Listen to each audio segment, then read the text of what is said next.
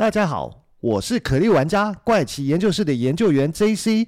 原神启动，首款多平台开放世界原神，点击下方资讯栏了解更多。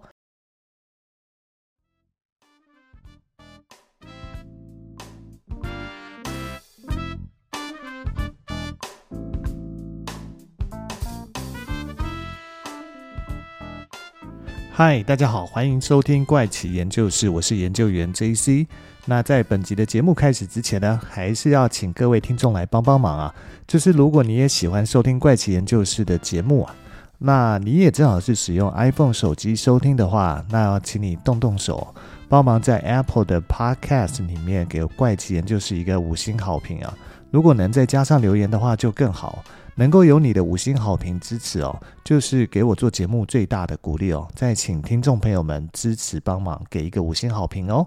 那大家这周过得怎么样呢？这一集要跟大家分享的是一个非常知名的历史人物，那就是达文西啊。说到达文西哦，相信大家都会认同他是一位天才哦。他不仅仅是一位雕塑家，是一位画家，还是一位建筑师、设计师，同时还是科学家、工程师跟发明家哦。不过，大家一定会直觉认为他最出名的部分，应该就是伟大画家的身份哦。而他最知名的画作呢，就有《蒙娜丽莎》的微笑啊，还有《最后的晚餐》等等哦。他甚至哦，还按照一位古罗马建筑师啊，叫做威特鲁威哦，所留下关于比例的学说哦，将人体的绘画都按照这个黄金比例啊，也就是一比一点六一八来进行绘画。他不仅大幅提升当时画家在社会的一个地位哦。更是为文艺复兴的艺术奠定了一个辉煌的成就。不过，除了上面所说到的众多身份以外呢，他可能还有一个大家都不知道的身份呢，那就是预言家的身份哦。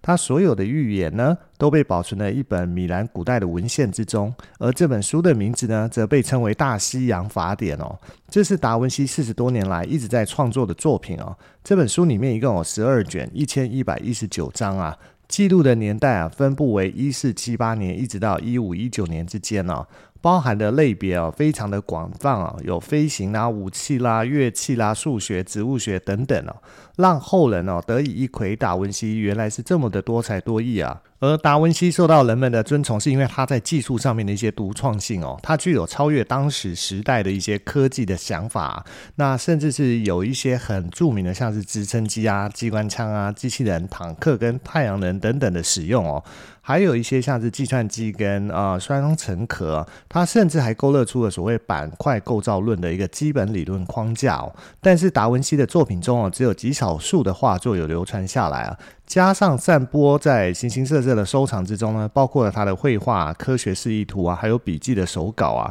那证明达文西的发明啊，在当时是远远超过当时所能想象的啊。那只有少数的设计啊，在当时可以被建造出来啊，而多数的设计在当时都是没有办法去实现它的哦。不过达文西的一些小发明哦，举例像是一些自动的绕轴机啊，还有一个用于测试金属线的张力机器啊，这些发明哦的第一次的预示哦，一个有制造业的世界啊，它在解剖学啊、土木工程、光学还有流体力学方面都有重要的一个探索。不过在这些设计之中哦，还夹杂着一些当时人们看不懂的这些话，那这些句子啊，那而这些句子呢，其实就是在预言未来哦。比如说其中有一句说，来自两个遥远国家的人。哦，将彼此交谈，人跟人之间有一条线。当人们站在不同的半球的时候呢，他们将可以互相的交谈啊、触摸啊。那难道这不就是在可能预言未来的智慧型手机，或者是更遥远的元宇宙的一个可能吗？他还说，如果把山上取下来的泥土啊运到海里啊，泥土运到哪，海就退到哪。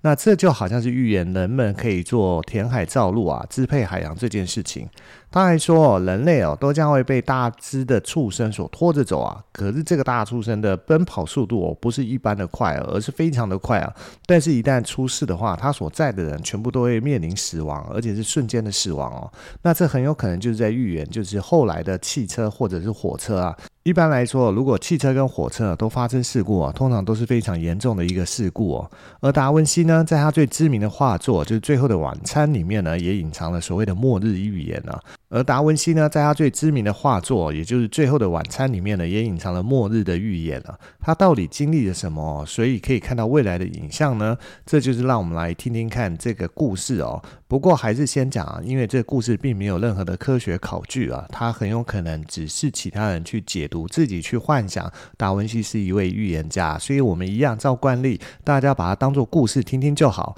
首先呢，我们先了解一下达文西的生平哦。在维基百科上面记载哦，达文西是出生于一四五二年的四月十五号啊，这夜幕降临三个小时后啊，在文西的托斯卡纳小山镇。阿尔诺河流流过的山谷附近啊，那当时这个地方呢，是属于美第奇家族所统治的佛罗伦斯共和国的领地啊。达文西是公证员瑟皮耶诺·达文西和农民妇女卡特琳娜的非婚生子女哦。他在意大利的佛罗伦斯中一个叫做文西的地方出生成长，而里奥纳多呢，从小就是在著名的佛罗伦斯画家安德烈·德尔。韦洛基奥的画室受教育哦，他早期的工作生涯都是为米兰的卢多维克斯福尔扎服务哦。他后来在罗马、波隆纳和威尼斯工作，在法兰索瓦一世授予他的法国的家中呢，度过人生的最后一年哦。而达文西呢，他其实并没有一个自己的姓哦，人们通称的达文西哦，是意大利语哦，来自芬奇城的意思哦。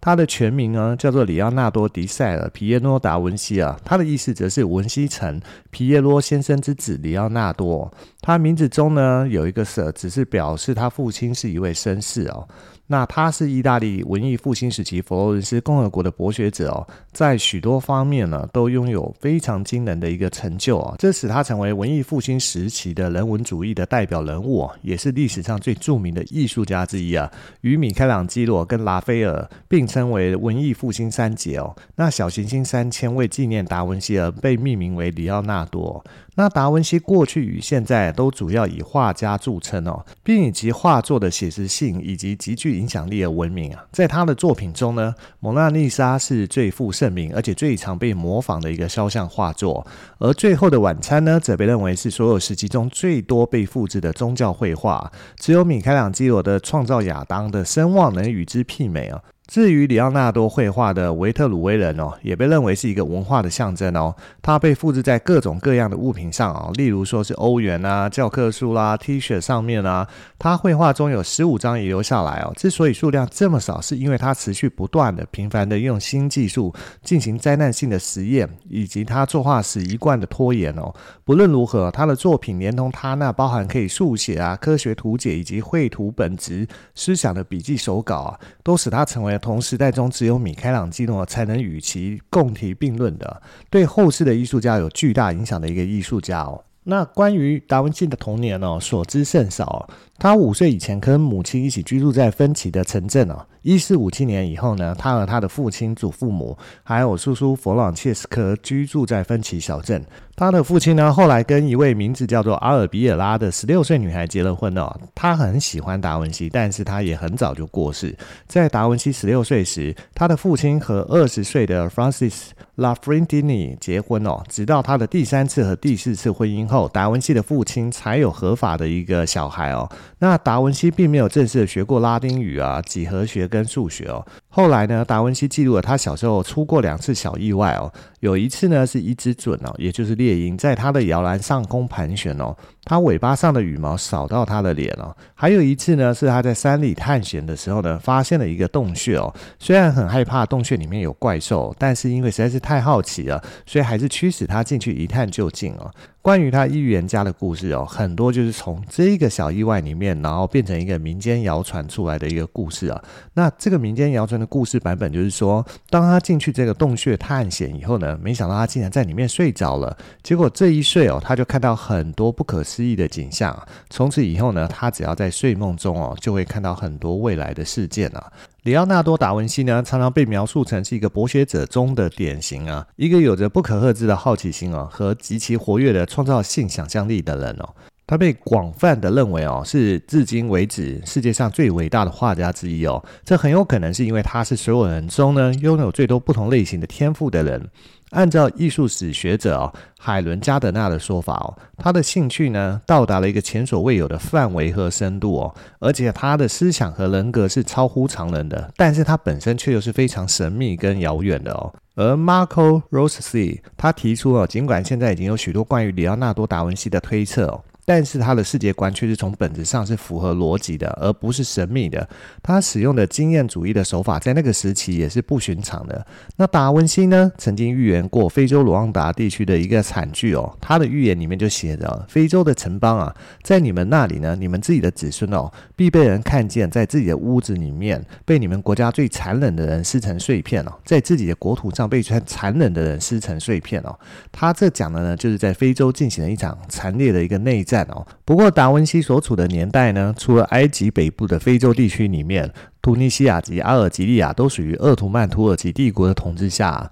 那其他非洲的地区呢，当时还没有国家哦。不过在一九九四年这一年呢，非洲卢旺达就发生了一场长达一百天的血腥屠杀。这一事件呢，就是后来历史记载的卢安达种族大屠杀事件。这是发生在一九九四年四月七号到七月十五号卢安达内战期间。在这一百天内呢，全副武装的胡图族军人哦，大肆的屠杀部分温和派的胡图族人、特瓦族人以及作为少数族裔的图西族人哦。关于这次种族灭绝的遇害人数哦，学术界广为人所接受的数字啊，是五十万到八十万人之间啊。那这起事件当时也让全世界为之震惊啊。再来呢，就是达文西童年呢，也成为了历史疑案哦。在十六世纪文艺复兴时期的传记作家，叫乔尔乔瓦萨里哦，他记述了一个当地的农民做了一个盾牌啊，请达文西的父亲啊皮耶罗在盾牌上作画，结果儿子达文西呢在上面画了一个吐着火舌的怪兽。这幅画呢栩栩如生哦，所以让许多人都觉得十分恐怖啊。皮耶罗呢就把它卖给了佛罗伦斯的艺术中介啊，那这位艺术中介呢又把这幅画卖给了米兰的公爵哦，后来呢，皮耶罗才用转让这个画赚的钱啊，给那个农夫买了一个新的盾牌啊，上面画着一个被剑穿过的红星啊。而研究达文西的研究人员啊，从大西洋法典里面呢，一共收集到多达一百七十多条的预言啊。并将这些预言呢进行所谓的分析跟解读哦。不过里面还是有不少预言是无法理解的。比如说有一条预言，它是写说巨大的蛇在高空中与鸟类搏斗哦。那这段话呢，其实是让大家都摸不着头绪哦。但是就有人在猜测啊，这是不是在描述一场现代的空战啊？也就是地对空的导弹啊，从地面发射，在空中追逐的一架战斗机啊。而战斗机它其实在闪躲导弹的时候，它会排出的所有的气流啊。看起来就像一条蜿蜒的蛇在空中啊。但这只是猜测啊。另外就是达文西还说了，从地下出来的东西啊，它可怕的声音啊，会使所有靠近它的人目瞪口呆哦，并且使呼吸过的人死亡啊。它将摧毁城市跟堡垒哦。这说的好像就是火山爆发，声音震耳欲聋，而岩浆从地下喷出来啊，毁灭了一座城市哦。不过达文西居住的意大利哦，火山众多吗？大家都知道，其实他在用这样的风格来描述，就很诡异哦。难道会是地下出来别的东西，而不是火山呢？不过，如今呢，达文西的手稿的研究者们最关注的就是达文西生前最后的那几十年哦。而如今呢，达文西手稿的研究者们最关注的是达文西生前最后的那十几年之间哦，所留下那些看似预言般的文字跟草图哦，到底是他想表达什么呢？因为这最后的手稿啊，上面画的是大水冲破河岸啊，然后这些巨大的海浪啊，则是扑向人们了。而其中最大的一波浪将摧毁了城市的农舍跟墙壁啊。除此之外，还有几幅看似没有完成的素描啊，因为还没有完成，所以看上去就是黑漆漆的一片哦。不过，当你仔细的靠近看哦，你会发现里面的一些细节啊，像是第一张图啊，它其实是一片绿色的小山丘啊。不过，洪水即将汹涌而至啊，还有庞大的山丘啊，会在这场突发的洪流中崩坏坍塌，接着掀起一道惊涛巨浪。然后这些被大浪冲得四分五裂的土石碎片哦，就像一颗颗的炮弹哦，会往四面八方坠下，将这一页哦。下面的城市景象给彻底破坏。那之后的一些手绘稿呢，就显得更加的凌乱哦。像是第二张图呢，则是描述了一个被洪水所环绕的城市。那第三图呢，则是什么都没有。在画里面呢，只有满天倾泻而下的一个洪水哦。大概有十多张类似洪水的一个草稿啊。不过这些草稿呢，都是用简单的线条勾勒出来哦。可以看得到洪水对周围的一个影响跟破坏哦，有些是被洪水所冲走的树木呢，有些是被洪水所淹没的人群。但是达文西他究竟想要透过这些手绘图稿来表达什么呢？至于在《大西洋法典》的原稿里面呢，达文西设计的飞机啦、大炮啦、潜艇等等，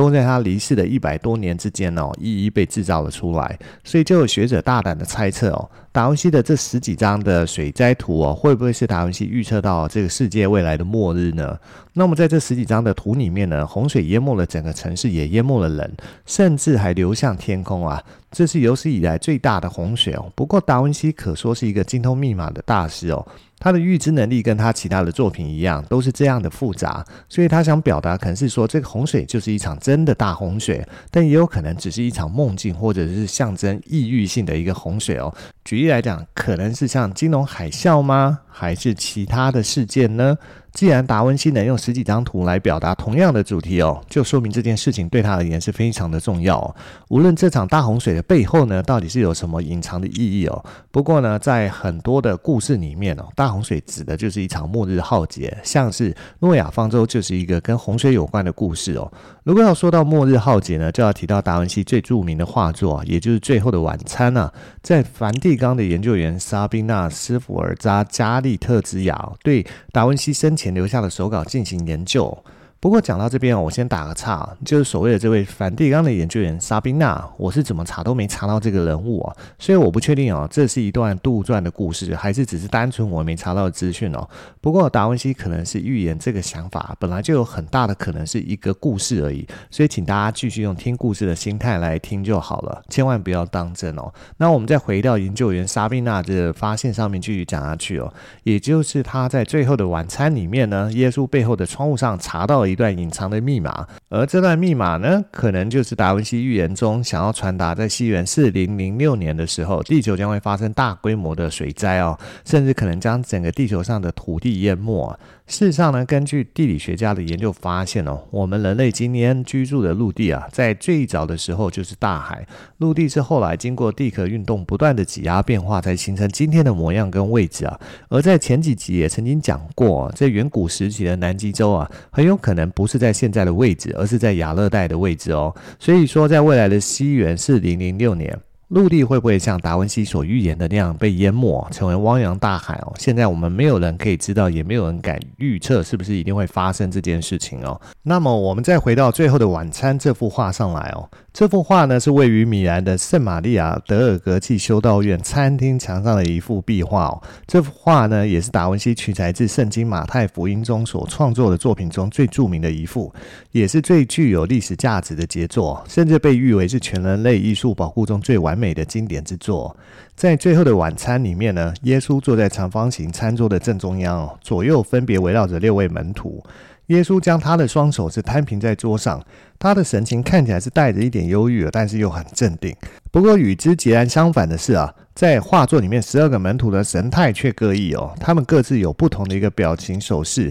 并且流露出难以掩饰的惊慌啊、质疑或者是愤怒等等不同的情绪哦。像是坐在耶稣右边的叛徒犹大哦，他的肘部是搁在餐桌上，手里抓着一袋钱袋哦。这个钱袋里面呢，就装有出卖耶稣得来的三十块银币的赏金哦，而脸部却显得极其阴暗哦，那么这种骚动的局面呢，就形成一种类似于波浪形，越靠近耶稣的门徒，神态的动作起伏就越大哦。这很像是一部被定格的电影画面，也透露出十二位门徒不同的心境啊。与这个情节氛围哦形成鲜明对比的，就是窗外明亮的天空哦，因为那是一片湛蓝的天空啊。或许就是背后的这个明亮的天空啊，进而衬托出耶稣的光明磊落。根据梵蒂冈的研究人员对外披露说，他们在最后的晚餐里面呢，就发现了隐藏着达文西的预言哦。而做出这个判断，就是前面提到的加里特兹雅，他在美国洛杉矶大学工作的时候，就曾经对达文西的手稿进行过研究。